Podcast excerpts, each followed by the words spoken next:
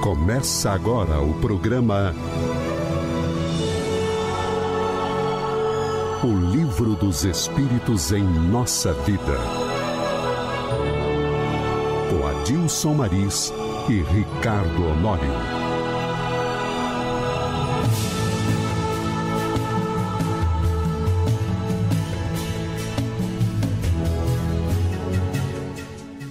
Olá, você que nos ouve.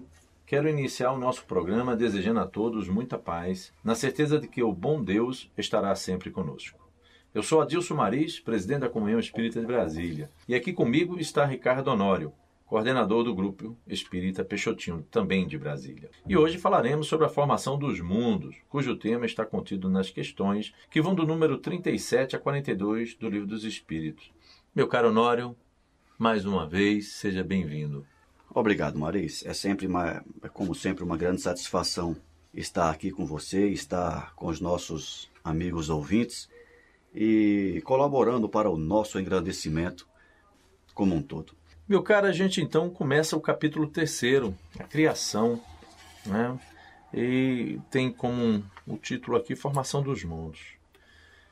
E nos diz o Livro dos Espíritos: o universo compreende a infinidade dos mundos que vemos e aqueles que não vemos, todos os seres animados e inanimados, todos os astros que se movem no espaço, assim como os fluidos que o enchem. Uma observação que nos traz da introdução daquilo que nós vamos estudar. Uhum.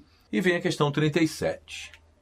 O universo foi criado ou existe de toda a eternidade como Deus? Pois é, Maris, esta, esta questão, como tantas outras, como nós já comentamos, que foram feitas pelo Kardec, elas parecem algumas vezes, algumas vezes parecem em duplicidade. Esta questão que onde Kardec pergunta se o universo existe ou foi criado é parecido com aquela pergunta é, que o Kardec faz sobre a formação dos espíritos. Uhum. A razão, hoje, o conhecimento mínimo que seja que nós temos sobre a espiritualidade, nos induz que, sendo Deus eterno, tendo existido desde sempre, é impossível que algo possa existir antes dele. Consequentemente, o universo, assim como tudo na criação, existe após a vontade de Deus em criá-los. E nós podemos ver isso na resposta que o Espírito Verdade dá para Kardec, quando diz, sem dúvida, que ele não pôde fazer-se por si mesmo, e se fosse de toda a eternidade como Deus, não poderia ser obra de Deus. Consequentemente, existindo algo que não fosse obra de Deus e sendo pré-existente a Deus, Deus deixaria de ser Deus. É. E o Deus seria aquele que criou aquele universo, né? Que teria criado aquele universo, é. aquele corpo é. ou aquele ser, não é isso? É, isso é interessante que a gente é, também tenha humildade para compreender que nós ainda não temos condições de, vamos dizer assim, assimilar por completo essas informações porque se a gente parar para pensar, olha, se Deus sempre existiu e Deus sempre criou, então o universo foi criado, a gente não tem nem como colocar isso dentro da mente. Fica uma pergunta em cima da outra o tempo todo. Então nós devemos reconhecer a nossa pequenez nessa pergunta e nessa resposta, aguardando o nosso próprio processo de evolução, de compreensão das conquistas dos novos sentidos para que mais adiante venhamos a ter um posicionamento muito mais, vamos dizer assim, confortável na questão de entendimento desse tipo de colocação que é feita aqui. E isso, Maris, em nada é, melindra a nossa inteligência. Com certeza. Como, infelizmente, a, a, encontramos colegas é, mesmo dentro do Espiritismo ainda, uhum. encontramos alguém que é, se acha meio que não completamente satisfeito quando vemos no Livro dos Espíritos, por exemplo, perguntas e respostas como essas, onde nos deixa é, aparentemente a falta de algo. Uhum. Mas eu queria ter a resposta uhum. direta. É. Não tem condições. E aí eu lembro mais uma vez o, o Miramês, na sua obra Filosofia Espírita, quando comentando essa questão, ele diz assim: crer em Deus é função da inteligência. Então, é, aqueles que se milindram com o fato de não ter acesso a informações claras desse tipo, devem pensar assim: a nossa inteligência, no nosso nível evolutivo, não é perscrutar as, as respostas mais exatas. A nossa inteligência, ser inteligente nesse momento, é aceitar a grandeza de Deus e aceitar a nossa pequenez momentânea, obviamente, uhum. e de que com esta inteligência que nós temos hoje, com as condições que nós temos hoje, é impossível adentrar toda a ciência de Deus, é, como a criação dos mundos, por exemplo. Fechando então a questão, vem um comentário de Kardec que nos diz: a razão nos diz que o universo não pôde se ter feito a si mesmo e que, não podendo ser obra do acaso, deve ser obra de Deus. Né? Consequentemente. Avançando então, vamos para a questão 38, que nos diz o seguinte: Como Deus criou o universo? Como Deus criou o universo? Olha só, eu, eu fico agora me perguntando e pensando se os espíritos da codificação tivessem essa resposta e tivesse dado a Kardec, será que o Kardec mesmo e nós principalmente teríamos condições de entender se ele fosse explicar realmente como é que acontece? Eu fico imaginando, eu estou pensando em mim. Uhum. Eu tenho um colega é, na, de faculdade que ele é físico e ele estava comentando a sua tese de doutorado e eu caí na besteira de perguntar para ele como foi que ele chegou àquela conclusão. E ele foi me explicar. No meio da explicação, eu pedi que ele parasse, que eu não estava mais entendendo mais nada. Então, se nós não temos condições de entender tudo que já está no nível da humanidade atualmente, como querer entender é, o processo que Deus utilizou para criar o universo? É.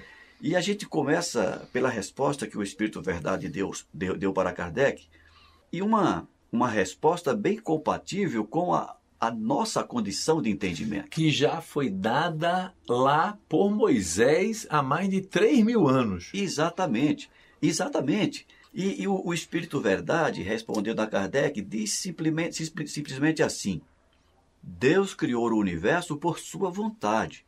Nada traduz melhor essa vontade tão poderosa que estas palavras do Gênese, onde está escrito: Deus disse que a luz seja, e a luz foi.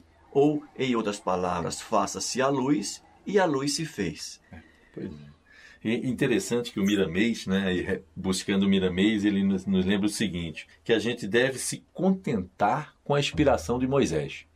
Se ele já nos coloca isso, é exatamente para que nós venhamos a nossa questão de humildade em reconhecer essa pequenez, essa falta de sentidos que nos dariam condições, né? esses sentidos então existentes, nos dariam condições de podermos ter essa visualização e essa compreensão melhor das obras do divino. Pois é, e eu complemento, Maria, dizendo que em nada isso deve impactar negativamente a nossa condição de seres inteligentes. Com certeza. Neste momento, ser inteligente não é ficar tentando entender o que nós não temos condições de entender ainda. Inteligente é você atacar as causas da nossa pequenez moral, que ainda existe muito em nós, e resolvê-las.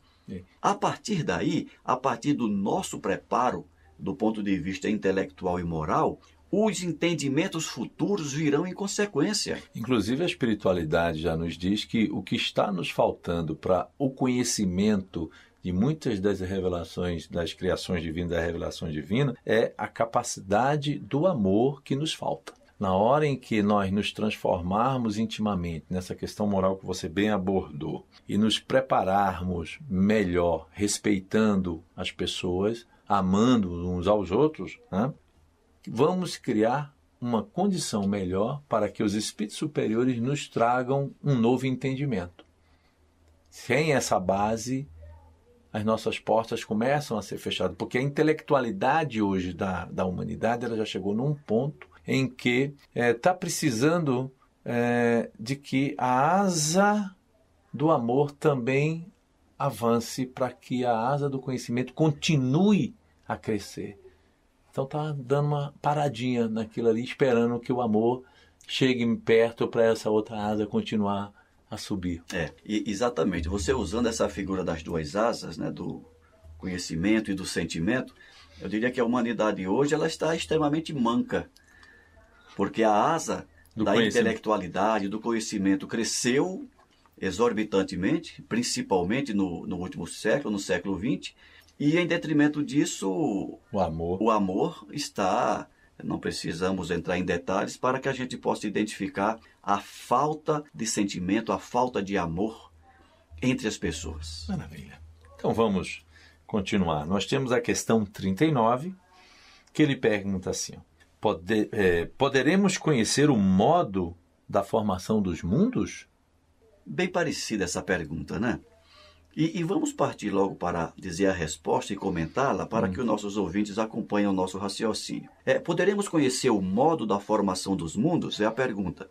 E a resposta é a seguinte: tudo o que se pode dizer e podeis compreender é que os mundos se formam pela condensação da matéria disseminada pelo espaço.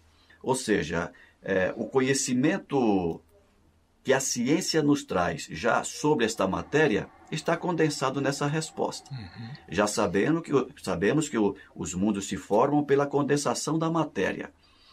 Uma pergunta que podemos fazer é: e como se dá essa condensação? Kardec não adentrou no, nesse uhum. mérito e os espíritos também não se preocuparam em esmiuçar a resposta para Kardec. E eu entendo que assim não o fizeram por não ser importante neste momento. Uhum a própria ciência se encarregará de responder esta pergunta uhum. ao longo do tempo. É interessante que a ciência já avançou muito, já trazendo, compreendendo as leis, muitas das leis que regem a atração entre os elementos materiais. Nós temos diversas teorias que aí existem, mas nenhuma delas ainda é, foi capaz de nos trazer uma resposta convincente, exatamente porque o homem, no seu desejo de compreender cada vez mais o que está à sua volta, né, a, a criação divina, ele vem se empenhando pesquisando e compreendendo e esmiuçando cada vez mais a constituição material. Daí que já descobriu até a matéria escura, que não se via. Pois é. Então, que tipo de matéria? Porque é interessante que quando o Kardec faz essa pergunta, ele fez a pergunta da matéria que se vê do mundo material que é vista aos nossos olhos. Mas a ciência hoje já provou que existe muito mundo que não são vistos, constituído pela matéria escura. E o que vai vir mais do, do, da descoberta da ciência? Então, devagarinho, vamos chegar num ponto em que muitas dessas respostas elas serão, vamos dizer assim, como você bem lembrou, disseminada pela própria evolução do homem. Claro, Marisa. E, a, e é exatamente a nossa evolução, ou a nossa não evolução, que embarrera o, o acesso a informações mais precisas de tudo que nos envolve uhum. é, como seres no mundo. É, a questão toda está no, no nosso avanço moral. Deus, por intermédio dos espíritos superiores, ele vai nos cerceando o acesso até que nós é, provemos, digamos assim, a nossa capacidade de entendimento, e não só de entendimento, mas de bom uso daquela informação ao qual tenhamos uhum. é, acesso. É, nós temos como um, um, exemplo a criação da, das armas nucleares, por exemplo. Uhum. É, o acesso do, do homem a, a, ao conhecimento nuclear é de uma grandeza incomensurável do ponto de vista da medicina, da geração de energia, etc, etc. Mas nós desenvolvemos a bomba atômica. É, imaginemos se nós temos, se nós viermos a ter acesso a conhecimentos mais aprofundados, uhum. o que faremos com essa informação? É. Considerando o nível de animosidade que ainda alimentamos entre seres, entre os povos, e, enfim, é, é, eu vejo que o, o cerceamento do ser humano do ser humano para acessar determinadas informações vem mais no sentido de proteção da divindade Isso. para nós mesmos do que mesmo uma falta de condições nossas de é, adentrarmos é. esse conhecimento. Essa sua observação foi muito feliz é, realmente, se a gente para para pensar, é, Deus está sendo verdadeiramente Pai, sempre o foi, mas quando Ele nos cerceia o determinados conhecimentos é para nossa própria proteção. Não, não tem o que é que nós vamos fazer com isso, né? Maravilha. Então vamos avançando é, na questão 40. Os cometas seriam, como se pensa atualmente, atualmente na época lá, né? Um começo de condensação da matéria e de mundos em via de formação, ou seja, o cometa é um começo de condensação da matéria e também de mundos em via de formação. Era um entendimento que se tinha, né? Pois é, Mareis. Os cometas, a própria ciência já tem conhecimento, ele é um, um, um aglomerado de matéria. É, é um ser viajante, é, né? É rocha, né? É, é, é matéria densa. Então, dizer que o cometa é um aglomerado de matéria, isso é fato. Uhum. Isso é fato. Agora, se a gente quiser imaginar que a aglomeração de cometas possa vir a gerar planetas, mundos, eu não saberia te afirmar agora que isso é fato, mesmo porque existem outros meios de a natureza trabalhar a formação dos mundos uhum. que nós não conhecemos ainda. Nós temos o papel dos buracos negros, por exemplo, que é, é como um, um, grande consumidor de energia uhum. para dessa, desse consumo de energia gerar novas outras formas de energia que mesmo a ciência, pelo menos até onde eu li, não tem ainda muita informação muito é, precisa é, disso tudo. você lembrou do buraco negro, né? Eu tenho aqui com as minhas, as minhas ideias. Ninguém entrou dentro de um para saber o que, é que tem do outro lado. As pessoas chegam e falam assim: não, os cientistas falam que consome energia, é, a, a, gravidade é tão forte que a própria luz ela é direcionada para o seu interior. Mas ninguém. É engolida pelo buraco é, Então, o que, é que nós vamos encontrar do outro lado? Um outro universo? Ou seria um, uma abertura de um buraco de minhoca? Para aqueles que, que nos escutam, né, o buraco de minhoca é o que os cientistas dizem que é a passagem entre planos siderais, né, você é, em vez de você dar uma volta imensa, ele seria um encurtamento. São atalhos. São atalhos dentro, é, do, dentro do espaço. Então, o homem está avançando para descobrir o que é cada, cada situação dessa. Né? Agora vamos ver, né, porque realmente é, é, o que nos diz o livro dos Espíritos como resposta fala que dentro da pergunta do Kardec nos faz se seria cometas seriam um começo de uma condensação de matéria e também de mundos em via de formação, o Espírito diz que isso é verdade, isso é, um, é exato, porém o que é absurdo é crescer em sua influência quero dizer, a influência que vulgar, vulgarmente se lhe atribui. Porque todos os corpos celestes têm sua parte na influência em certos fenômenos físicos. Então, isso aqui ele, ele, ele nos traz uma observação é, para que a gente não dê a veracidade que até hoje muitas vezes a gente busca né, na influência dos, dos planetas, inclusive de como será o seu dia hoje o que a vida está te preparando hoje porque a Lua ou determinado planeta, o Sol, Saturno, está numa posição que você não está favorável a fazer isso, isso e isso. Isso é o que ele chama de absurdo.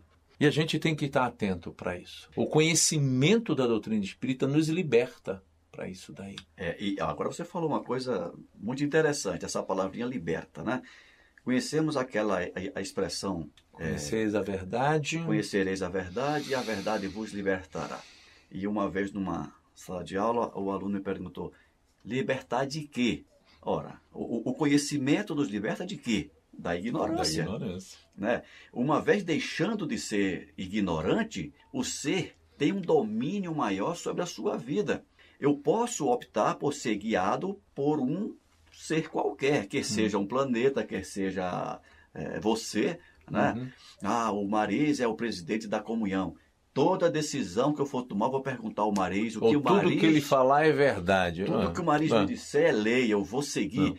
É, mas tem pessoas, infelizmente, que hum. assim agem pensam. assim. É verdade. Né? Eu, eu, estou lembrando agora de um, de um colega, um vizinho meu lá em Recife, quando ele chegou para mim e perguntou, ele falou assim, é possível que espíritos maldosos é, possam me atingir?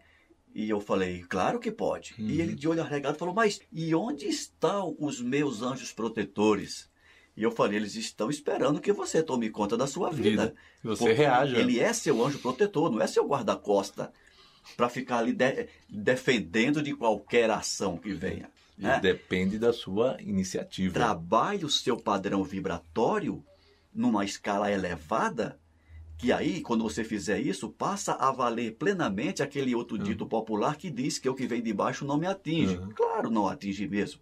Então, se você se submete ou, ou submete a sua vida à influência ou à crença de influência dos astros no seu dia a dia, você acaba sucumbindo a coisas dessa natureza. É interessante que isso que a gente está falando, nós estamos falando na, na, na influência dos astros no comportamento moral do ser. Né?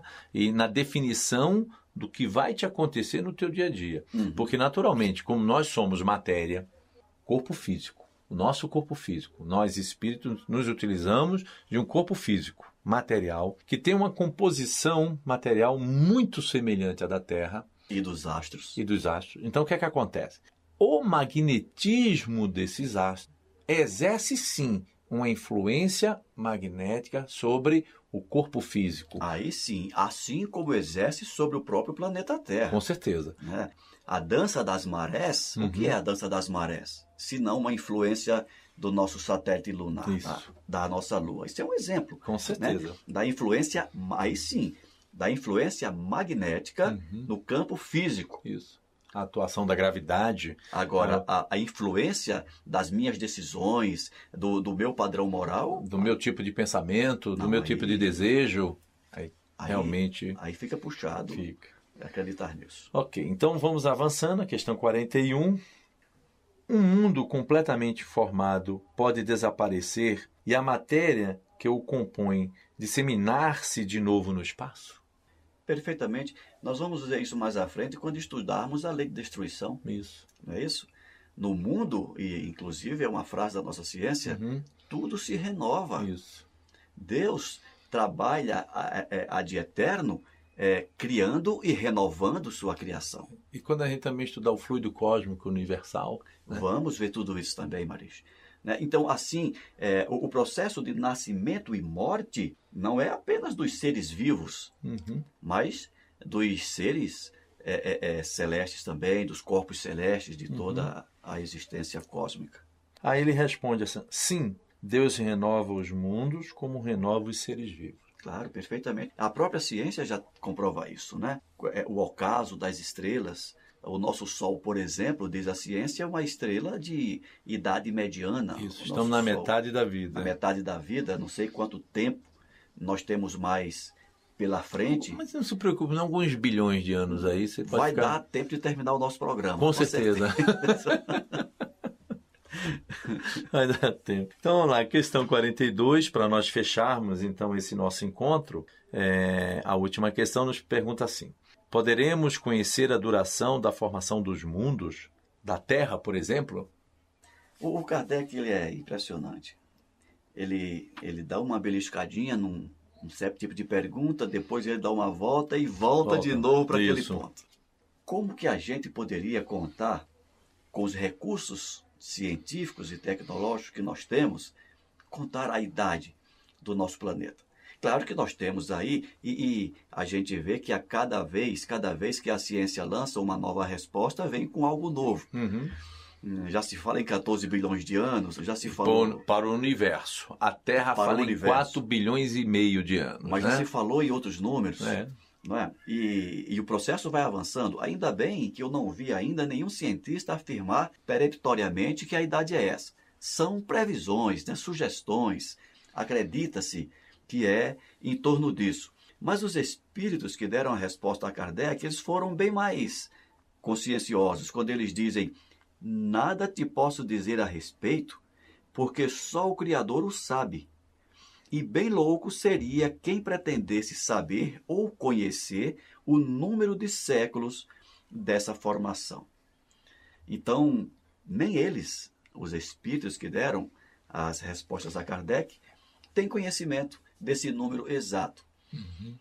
E isso é, é bom que se diga, não macula em nada o papel da ciência de ficar é, é, tentando encontrar esse número. Uhum. faz parte do conhecimento, da construção do conhecimento. É, certamente, um dia hum, é, nós poderemos ter acesso a essas informações. Repito, quando os avançarmos mais ainda em ciência e, sobretudo, quando avançarmos em sentimento, quando avançarmos no campo do sentimento e da prática do amor, conforme Jesus nos ensinou. Só para deixar um, um- pequeno comentário, quando ele, ele fala que a gente também tem, quando a gente viu lá atrás da, da criação do Espírito, 14 bilhões de anos, só para que a gente faça aqui um, um pequena construção, é um tempo mínimo na infinitude do ser, quando a gente pega. O que são 14 bilhões de anos para a infinitude? É verdade. 14 bilhões de anos vai ser um segundo quando a gente pensar nisso aí multiplicado por ele e mais vezes. Então, como Deus sempre criou, com certeza nós vamos ter espíritos com mais de 14 bilhões de anos que já estarão, que quando surgiu o nosso universo, eles já existiam, porque 14 bilhões de anos nada significa dentro da infinitude. Né? Então, quando ele fala assim, só Deus o sabe, é porque ele lembra, vamos nos lembrar que as revelações espirituais estavam surgindo naquela época. Mas com certeza muitos espíritos sabem, mas espíritos puros que já e são co-criadores, auxiliando o divino na criação de tudo que aí está, têm esses conhecimentos. Né? Porque a doutrina espírita ela vem nos revelando alguns detalhes. Mas nós não vamos nos ater a isso, não, verdade. porque até mesmo nosso tempo já está chegando ao fim. Né? E é verdade. É, nós temos um prazo aí, senão o, nosso administrador vai dizer que a gente está estourando o prazo dele. Bem, meus amigos, o nosso tempo está se esgotando. Quero agradecer aos nossos ouvintes por estarem ligados na Rádio da Comunhão Espírita de Brasília e deixar o nosso próximo encontro já agendado, quando continuaremos o estudo do capítulo 3, que trata das questões relacionadas à criação, e falaremos sobre a formação dos seres vivos. Não percam. Lembrando que as suas dúvidas poderão ser encaminhadas para o e-mail radio@comunhãoespírita.com, que na medida do possível nós responderemos nos programas seguintes. Meu caro Honório, muito obrigado, felicidades a todos e muita paz. Obrigado, felicidades para você, para todos os irmãos e amigos que nos ouvem. Muita paz para todos. Você acabou de ouvir o programa O Livro dos Espíritos em Nossa Vida. Com Adilson Maris e Ricardo Honório.